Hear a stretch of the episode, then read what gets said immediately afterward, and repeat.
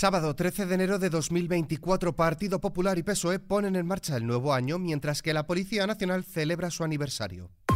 ISFM Noticias, con Álvaro Serrano.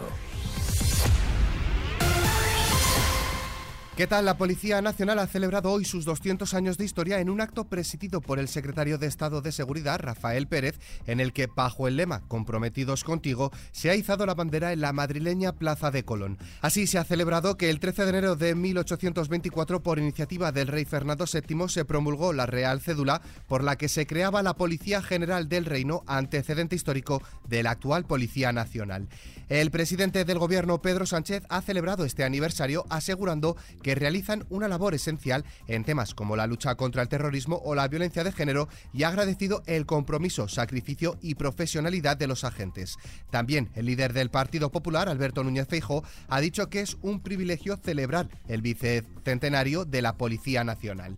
Por otro lado, los dos principales partidos de España, PSOE y Partido Popular, han estado muy cerca durante el fin de semana, pero solo en lo físico. El presidente del gobierno y el líder de la oposición han dedicado este primer fin de semana, tras las vacaciones navideñas, a sendas reuniones con sus cúpulas para fijar estrategias. El gobierno ha insistido en su apuesta por el acuerdo y el diálogo para garantizar la paz social frente a la coalición antisocial del Partido Popular y Vox. Así lo ha manifestado la ministra de Educación y portavoz del gobierno Pilar Alegría desde la finca Quintos de Mora, en Los Llévenes, Toledo, donde Pedro Sánchez ha reunido hoy a sus ministros para dar un impulso al proyecto político de los próximos cuatro años.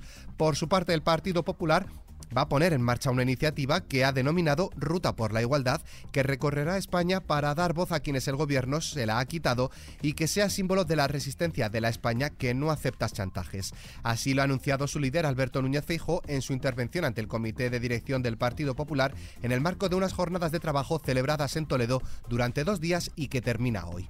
Nos vamos hasta Galicia. El candidato de los socialistas gallegos a la presidencia de la Junta, José Ramón Gómez Besteiro, ha llamado hoy a una movilización similar a la del pasado 23 de julio para lograr hacerse con el gobierno autonómico ya que el actual es negligente y mentiroso y asegura que nos abochorna todos los días. Besteiro ha añadido que si movilizamos Galicia el Partido Popular pierde.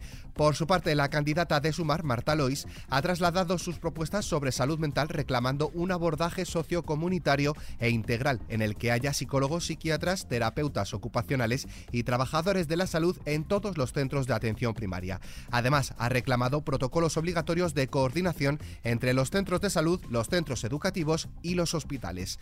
En clave internacional, España no participará en misiones en el Mar Rojo. Así lo ha asegurado la ministra de Defensa, Margarita Robles, este viernes, el mismo día en que Estados Unidos y Reino Unido han bombardeado objetivos de la milicia yemení. España no participará en una eventual misión de la Unión Europea para proteger el tráfico marítimo en el Mar Rojo de los ataques de los hutíes en Yemen. Más asuntos. El rey ha viajado hoy a Guatemala para asistir mañana domingo a la toma de posesión del nuevo presidente César Bernardo Arevalo de León. La acompañará el ministro de Asuntos Exteriores, Unión Europea y Cooperación, José Manuel Álvarez, según ha informado la agencia oficial de la familia real. Este será el primer viaje oficial fuera de España que realiza don Felipe en el año 2024. De una corona pasamos a otra. Dinamarca pondrá fin mañana a 52 años de reinado de Margarita II, la monarca viva con más tiempo en el trono que abdicará en su hijo mayor, el príncipe heredero Federico. Un inesperado anuncio realizado por la monarca en su tradicional discurso de fin de año cogió por sorpresa a todo el país, aunque la decisión ha recibido un amplio respaldo como el que tiene la propia Margarita II y la institución.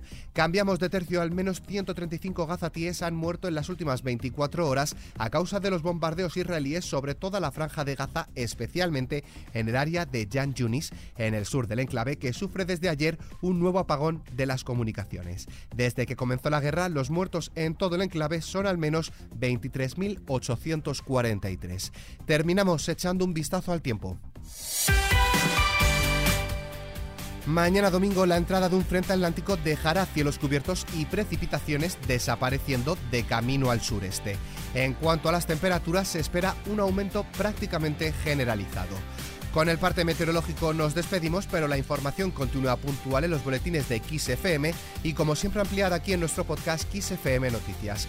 Con Susana León Garabatos en la realización, un saludo de Álvaro Serrano, que tengáis muy buen día.